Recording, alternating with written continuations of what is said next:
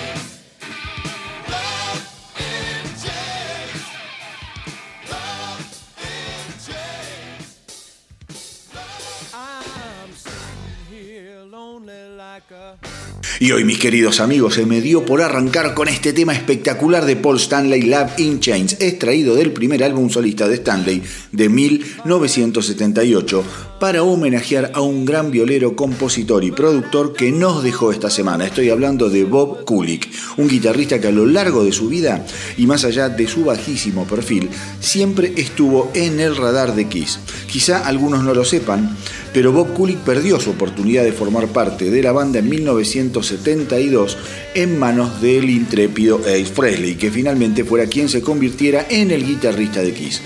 Cuenta la leyenda que mientras Bob Kulick aún estaba audicionando para Kiss, un jovencísimo y excéntrico Fresley entró a la sala y sin que le importara nada, conectó su equipo de guitarra y se puso a tocar para espanto de Simmons y Stanley que lo pusieron en su lugar y le pidieron que esperara su turno. El resto, el resto es historia. Fresley se quedaría con la banda y años más tarde Kiss se quedaría con el mundo. Sin embargo, los líderes de Kiss, que te pueden gustar o no, pero que de tontos no tienen ni un gramo de maquillaje, se quedaron con el contacto de Bob Kulick y años después comenzarían a llamarlo para que les diera una mano con las sesiones de grabación a las que ya un errático de Fresley ni siquiera se presentaba. Es así que Bob Kulick participa de las grabaciones de las nuevas canciones editadas, por ejemplo, en el lado 4 de Alive 2 y deja su huella y sus solos en Unmasked, Killers y prácticamente en todos los temas eh, que formaron parte del disco fundamental eh, de Paul Stanley de 1978 y con el cual abrimos el episodio de hoy del astronauta del rock. Pero no solo de Kiss se vive en este mundo y Bob Kulick obviamente fue capaz de volar mucho más allá, tocando con gente como Lou Reed, Love, Michael Bolton, Diana Ross, Wasp y Tim Ripper Owens. Al mismo tiempo, Bob Kulick era el armado de Bruce Kulick, otro talentosísimo violero que fuera miembro oficial de Kiss desde 1984 y hasta 1996 y a quien tuve la oportunidad de ver en vivo junto a Kiss en dos oportunidades acá en la Argentina. En los últimos años los hermanos Kulik andaban a las patadas, aparentemente debido eh, a que ciertos productos de los Kulik Brothers se estaban vendiendo a través de Kiss Army Merchandise, pero solo con el beneplácito de Bruce. A raíz de esto, durante el 2019, Bob Kulik acusó a su hermano a Paul Stanley, a Gene Simmons y al manager Doug McGee de haberlo traicionado y estafado. Y la última escaramuza entre Bob y Bruce Kulick se dio increíblemente hace apenas un mes, cuando Bob Kulick salió a darle para que tenga a su hermano menor. Obviamente, al conocerse la noticia de la repentina muerte de Bob, su hermano Bruce sacó un doliente comunicado para recordar a su hermano, con quien había compartido el escenario por última vez justamente en un show que ambos dieran en la edición 2017 del crucero de sus antiguos empleadores Kiss. Así que nada, desde acá nuestro recuerdo a un gran músico del que quería contarle algunas cositas sobre su carrera y su vida. Esta semana salió una nota muy interesante sobre el impacto del coronavirus en la industria de la música un asunto del que yo les vengo hablando desde hace varios episodios dada la magnitud espeluznante del desastre que estamos presenciando en el mundo del espectáculo en general. El informe cuenta que a partir del 13 de marzo la industria de la música abrió los ojos y comenzó a tomarse en serio lo que estaba sucediendo. Fue así que las empresas promotoras de show como Live Nation y AEG decidieron en principio cancelar todas las fechas que tenían previstas para lo que restaba del mes de marzo. Obviamente, esto despertó la alarma en el barrio y pronto las cancelaciones crearon una reacción en cadena que arrastró, por ejemplo, actos como The Who, Kiss y Liner Skinner a clavar el freno. Sin embargo, como siempre en estos casos, también aparecieron los famosos negadores. Tal fue el caso de los Guns N' Roses que se le animaron al Festival Vive Latino en México el 14 de marzo y de Nicky Six de Morty Crew que invitaba a los fans a bajar el nivel de histeria y ansiedad. Pensemos que todavía no se sabía tanto sobre el virus y que los Estados Unidos aún no habían comenzado a cavar fosas comunes para descartar cadáveres. Al mismo tiempo, la empresa Polestar vaticinaba un 2020 con récord de ventas de tickets. Pero la realidad poco a poco fue ganando el terreno y las noticias fueron indiscutibles. La pandemia había llegado para quedarse y hacer daño mucho más que simplemente en la salud de las personas. Fue así que paulatinamente los Guns, los Rolling, Ozzy y una sucesión interminable de bandas comenzaron a suspender sus actividades hasta nuevo aviso y a instar a sus seguidores a permanecer dentro de sus casas para no propagar la inesperada peste. Los números de la industria se fueron a pique tocando mínimos inimaginables, tanto en la venta de tickets como de cualquier sustrato de música en general. De hecho, fueron muchos los artistas que decidieron retrasar la edición de sus trabajos a la espera de mejores y más sanos tiempos un verdadero knockout para la industria que vio como Ticketmaster, por ejemplo, limpiaba de un plumazo a más de un cuarto de sus empleados. Es así que todavía nadie tiene en claro cómo continuará todo esto. Se improvisan recitales virtuales, se presentan protocolos para aplicar en posibles shows futuros y hasta se organizaron eh, recitales con la lógica del autocine. Como sea, está claro que hasta que no haya una vacuna disponible va a ser imposible imaginar que las cosas van a volver a ser como hasta hace un tiempo atrás en cuanto a shows, festivales de rock se refiere. El peligro de contagio en las aglomeraciones de gente es altísimo. Es por eso que según varios especialistas los conciertos en vivo probablemente sean parte de las últimas actividades que en el futuro vuelvan a la normalidad. Pensemos nada más que la industria de los recitales en el 2020 va a estar perdiendo un estimado de 9 mil millones de dólares. Así que mis queridos rockeros, a cruzar los dedos y a pedirle al barba que nos dé una manito con la vacuna. Si había un momento para hacer un milagro, no hay dudas de que ese momento es este. Y uno que estuvo afectado por el coronavirus fue Chuck Billy, cantante de Testament, que esta semana fue noticia por participar en el nuevo tema de Lamb of God, Roots adelanto del próximo álbum de la banda que verá la luz el 19 de julio vía Nuclear Blast Records. La canción estuvo inspirada por el tiempo que el cantante Randy Blight pasó con la gente de una reservación Sioux de North Dakota a raíz de una protesta de esta comunidad contra la instalación de unas cañerías que pasarían muy cerca de su fuente vital de agua. Vamos entonces con lo nuevo de Lamb of God, con la participación exclusiva de Chuck Billy de Testament. Vamos a escuchar en El astronauta del rock, Roots.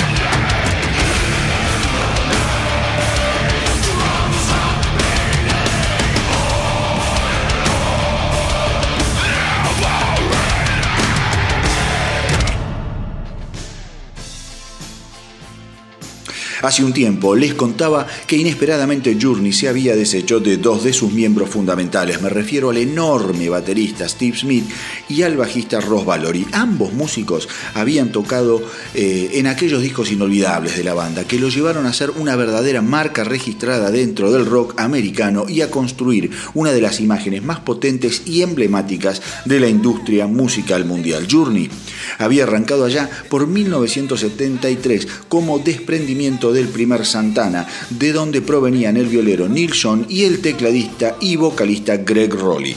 La banda tuvo un comienzo a toda orquesta a nivel prensa, sin embargo el éxito no los acarició hasta que en 1977 y a instancias de Columbia Records sedienta de hits contrataron al maravilloso cantante y frontman Steve Perry. A partir de ese momento es que Journey comienza su verdadera travesía hacia el mega estrellato. Primero con el disco Infinity de 1978, luego con Evolution del 79 y más tarde con Departure de 1980, hasta que Greg Rowley da un paso al costado y le da así la entrada a la otra pieza mágica que necesitaba la banda, el tecladista Jonathan Kane de la banda The Babies, aquella en la que cantara John Waite. Así se suceden aquella dupla imbatible de, discos que fueron Escape de 1981 y Frontiers de 1983. En 1986 y con un Steve Perry adueñado de la dirección creativa, Journey se desprende por primera vez justamente de Smith y de Valory y graban otra joya llamada Race on Radio en donde toca el bajo aquel jurado de American Idol, ese negro grandote y regordete Randy Jackson. Y cuento todo esto eh, primero porque soy un charlatán y segundo porque justamente ahora Journey recurrió otra vez a Randy Jackson para reemplazar a Ross Valory. La noticia llegó esta semana y al mismo tiempo la banda anunció eh, la llegada de nada más ni nada menos que de Narada Michael Walden en batería y de Jason Derlacta en teclados, convirtiendo a Journey en un sexteto con Neil Sean, Jonathan Kane y el cantante Arnel Pineda. Para dar la noticia, la banda subió una versión del clásico Don't Stop Me Now, interpretado por la nueva formación eh, de Journey, que a decir verdad es como siempre en el caso de esta banda, un lujo con mayúsculas. Músicos del carajo haciendo temas increíbles.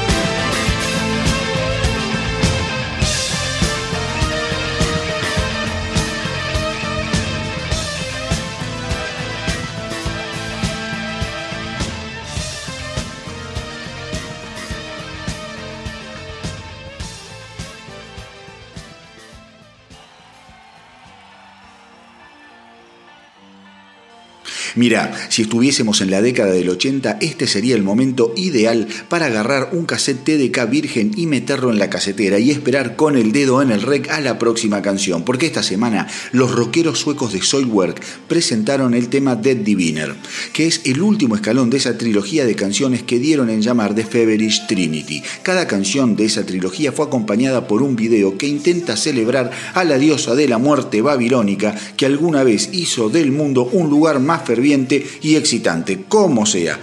Y más allá de esta pavada monumental, lo cierto es que la canción está muy, pero muy buena dentro de lo mejor que se estrenó esta semana que pasó. Así que mis queridos rockeros, ahora sí, apreten rec y a disfrutar de Soilwork y su Dead Diviner.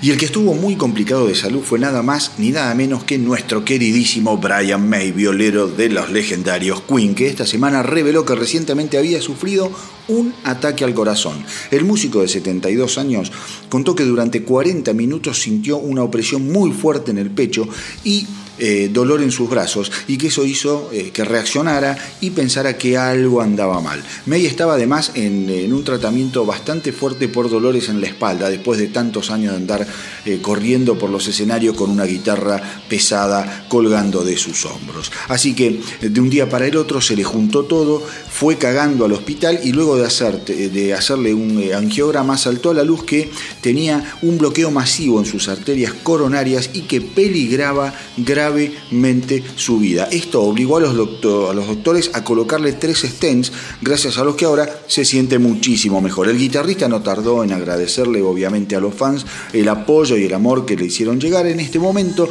y aseguró que no ve la hora de que todo vuelva a la normalidad para volver a encontrarse otra vez con sus fans. Fuerza para Brian May desde acá y que el destino le dé muchos años más para seguir jugando el juego que más le gusta.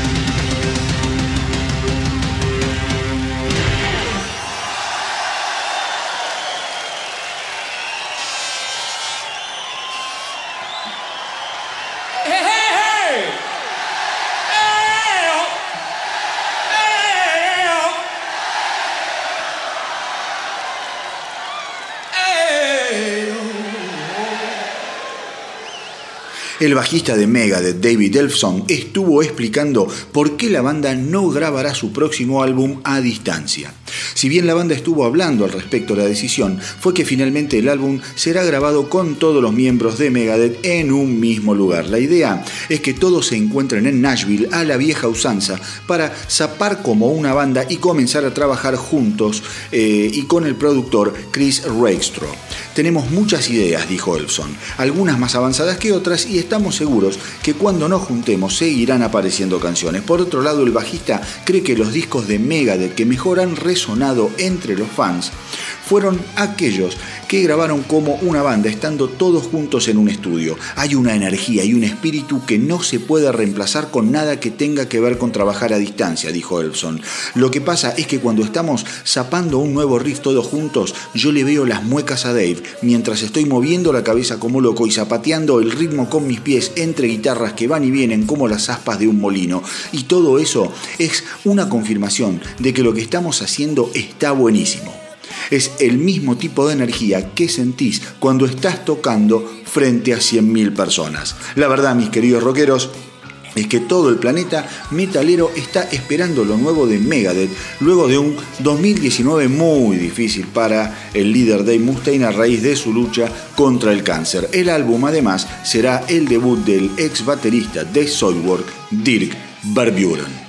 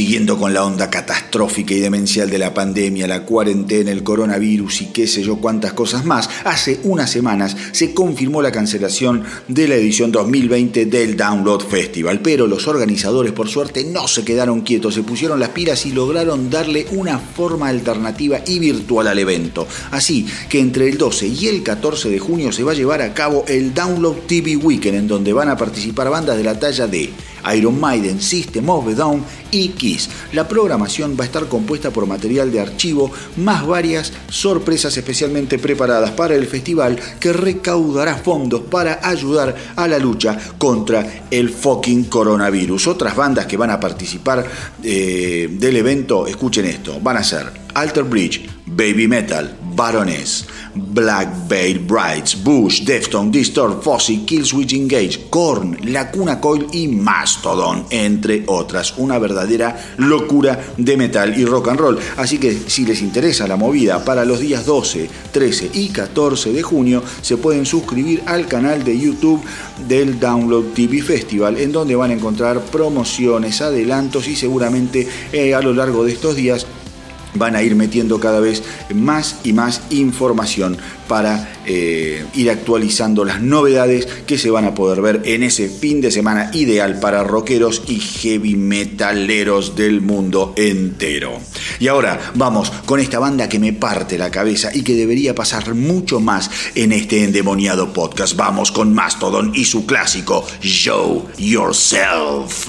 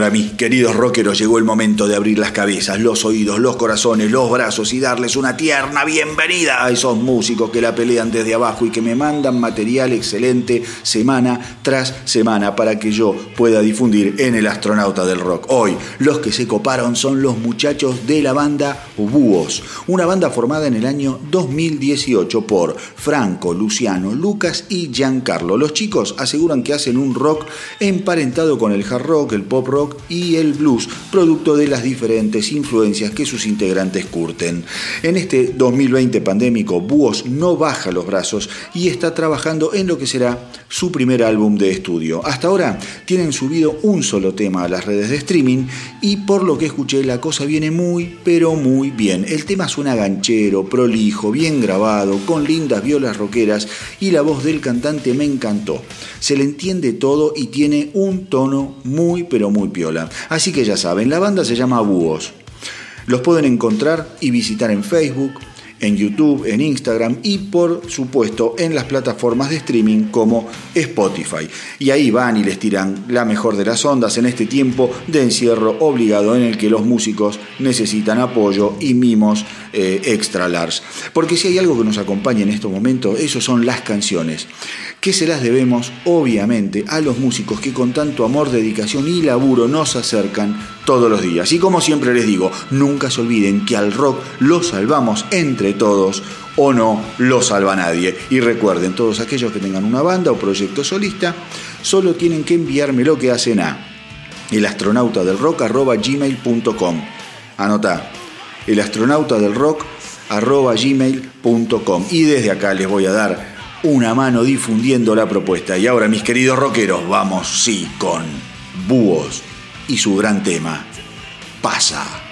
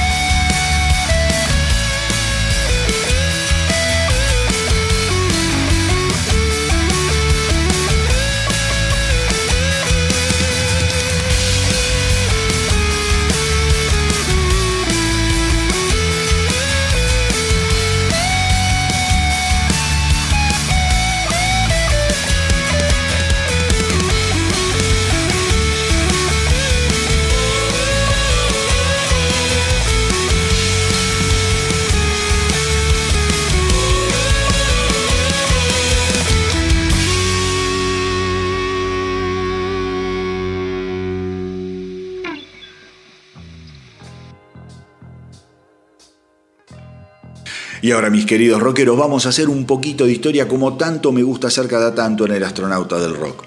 Hoy vamos a hablar de Kirk Hammett.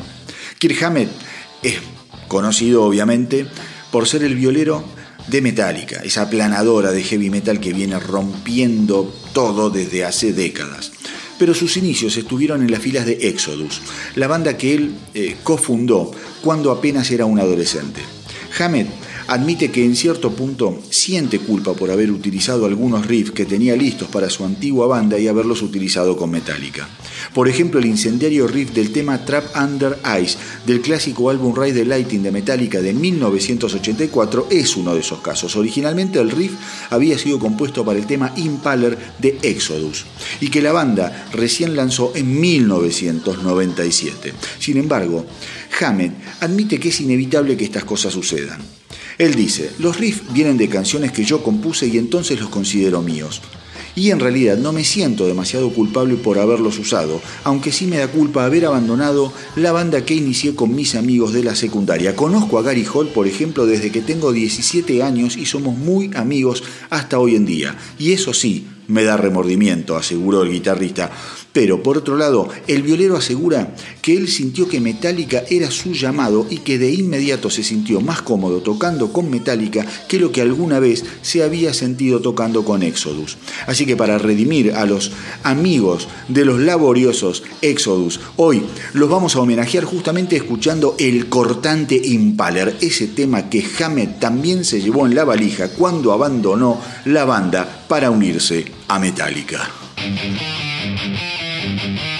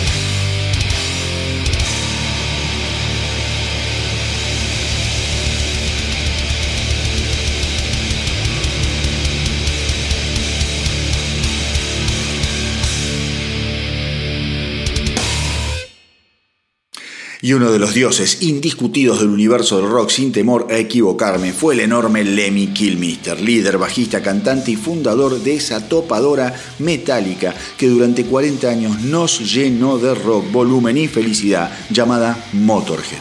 La vida de Lemmy fue una vida de película, un aventurero descarriado, un perdedor con destino incierto que fue lo suficientemente abrasivo como para fundir los corazones de millones de fans a través de su música. El legado de Lemmy es infinito. Discos, giras, canciones, videos, documentales, reportajes y una biografía fantástico como Wine Light Fever que no me canso de recomendar. Sus anécdotas son interminables y su honestidad realmente brutal. El tipo vivió y murió como quiso, con las botas puestas y el bajo entre sus brazos, como una escopeta humeante después de décadas de disparar rock and roll. Sus años finales fueron duros, durísimos. Poco a poco tuvo que ir aflojando sus excesos arquetípicos. Reemplazó el whiskola por el destornillador y trató de fumar un poco menos. Pero la debilidad le fue ganando terreno, como esas enredaderas molestas que nunca podés terminar de vencer y de podar definitivamente. Pero más allá de su frágil estado, lo que no pudieron quitarle fue su determinación de avanzar hasta el final, quizá un poco más lento, como un sargento mal herido que sigue adelante aunque sea por el honor y la infinita fidelidad al resto de sus soldados. Y con respecto a sus últimos días, esta semana el guitarrista que lo acompañó durante 30 años, Phil Campbell, fue el que estuvo hablando al respecto. Los dos últimos años de Lemmy fueron duros, dijo el guitarrista. Él ya no era él, pero quería seguir adelante. Uno podía verlo envejecer cada día un poco más. Lemmy era bastante más grande que nosotros, pero él todavía podía tocar bien, más allá de que tuvimos que aflojar un poco, aunque eso significara girar como locos si nos comparábamos con otras bandas. Así que salíamos a tocar por dos o tres meses y Lemmy solo quería continuar por el mayor tiempo que pudiera, aunque a veces verlo era muy duro, más que nada hacia el final. Lemmy moriría el 28 de diciembre del 2015, pero Lemmy hasta hoy sigue siendo un ser inmortal.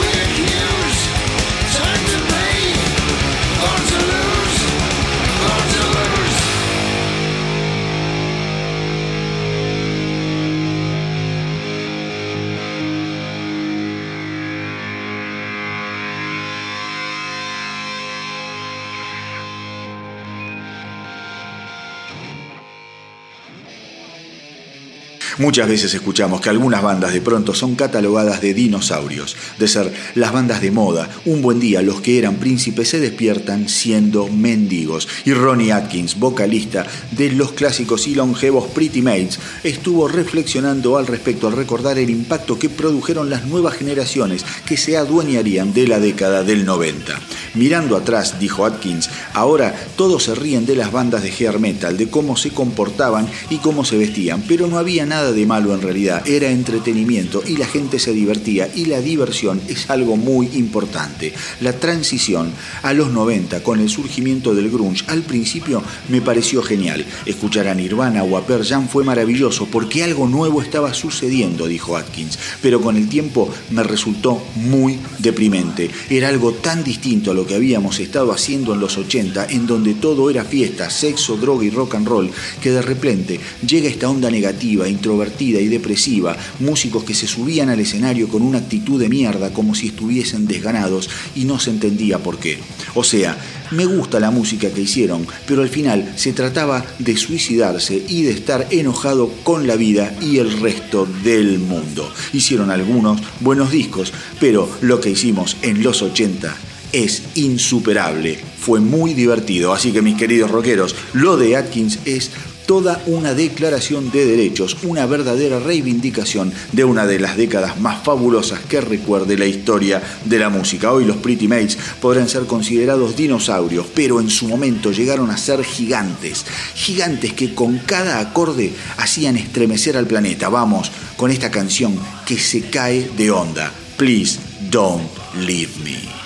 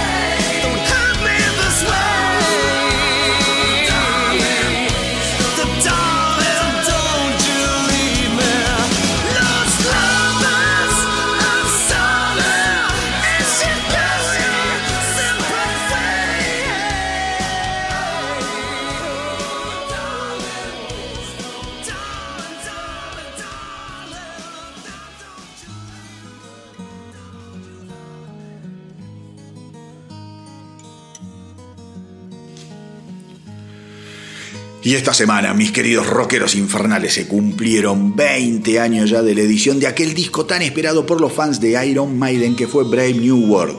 Y es que en 1999 la banda volvería a recibir entre sus filas a los dos desertores de lujo, me refiero a Bruce Dickinson y Adrian Smith, para participar de la gira Ed Hunter Tour. Los fans obviamente enloquecieron al ver otra vez a la formación que les había hecho manchar los pantalones con álbumes como Number of the Beast, Peace of Mind y Power Slave.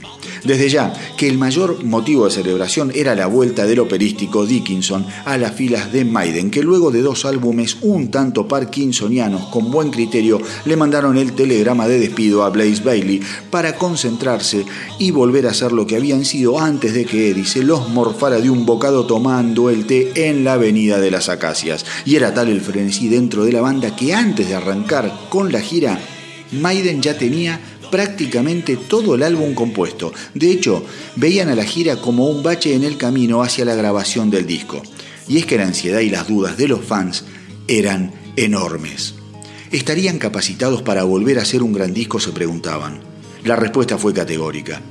Brave New World se convirtió de inmediato en un nuevo clásico de la banda, uno de esos discos que al escucharlos te das cuenta que te van a acompañar a lo largo de tu vida, un relámpago inesperado en un momento en el que la banda podría haberse dedicado a homenajear el legado de su catálogo pasado.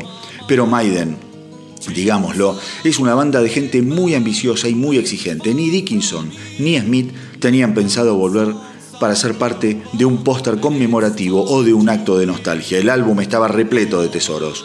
The Wicker Man, The Mercenary, Blood Brothers, Dream of Heroes y por supuesto Brave New World. Cuando le consultaron a Dickinson por qué había decidido volver a Maiden después de ocho años como solista, el cantante fue sincero y dijo que si bien había disfrutado de su carrera en solitario, estaba claro que la química que había dentro de Maiden era única e innegable. Comprendí que debía volver al lugar al que pertenecía.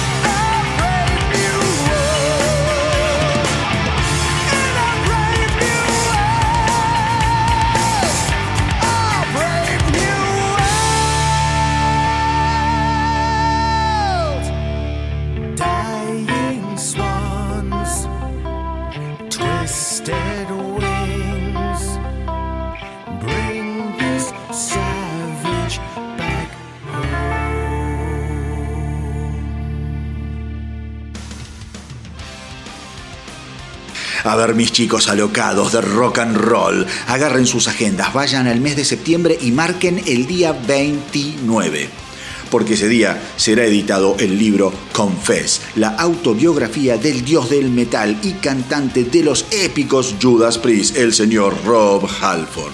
Una noticia a mi criterio hermosa por donde se la mire y que agarra a Halford en un momento sublime de su vida y su carrera, maduro, asumido, asomado y creativamente a punto caramelo. El libro se plantea como un honesto recorrido por las muchas batallas de Halford a lo largo de su vida, sin esquivar temas como las adicciones y su sexualidad, y obviamente visitando su música y sus muchos y jugosos momentos controversiales. Halford dijo que Confess es una oportunidad única en la vida para exponerse en todas sus facetas. Pude bucear profundo sin nada que esconder ni nada que temer, dijo el músico, y en muchos aspectos la experiencia me resultó muy estimulante, divertida y terrorífica por momentos. Pero fundamentalmente fue como hacer una gran catarsis. No me reservo nada y es hora de confesarme, dijo Halford. No sé ustedes, mis queridos rockeros, pero yo ya me lo estoy reservando. Y ahora sí, vamos con un temazo de la era solista de este tremendo cantante. Vamos con resurrection.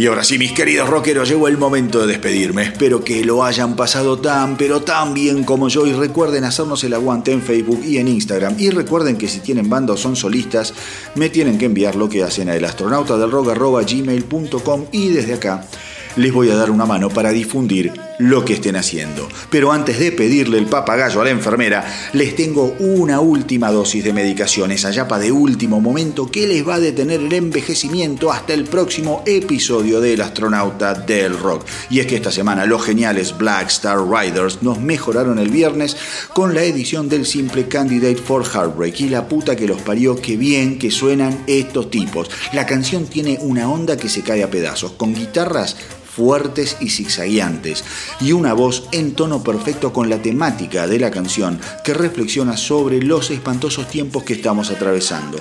Una canción de rock propiamente dicho de esas que al menos yo tanto disfruto y que por eso comparto con ustedes. La canción vino acompañada por un video y si bien se trata de un simple, el tema ya había aparecido como bonus track en una edición limitada de mil copias del último gran álbum de la banda, Another State of Grace. Así que ajustense los cinturones para este último cohete a la luna del episodio de hoy, porque no se van a arrepentir.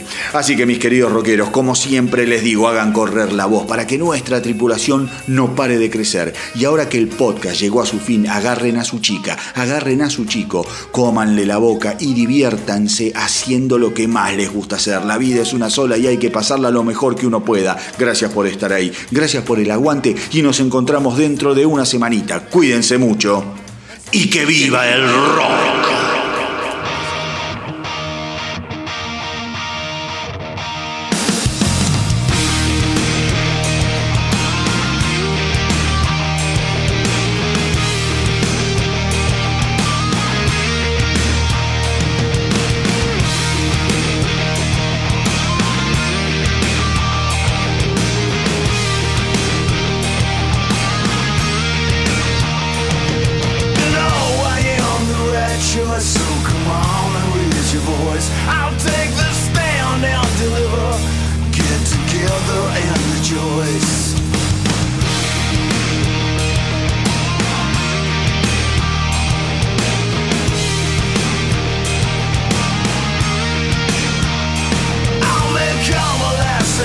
fool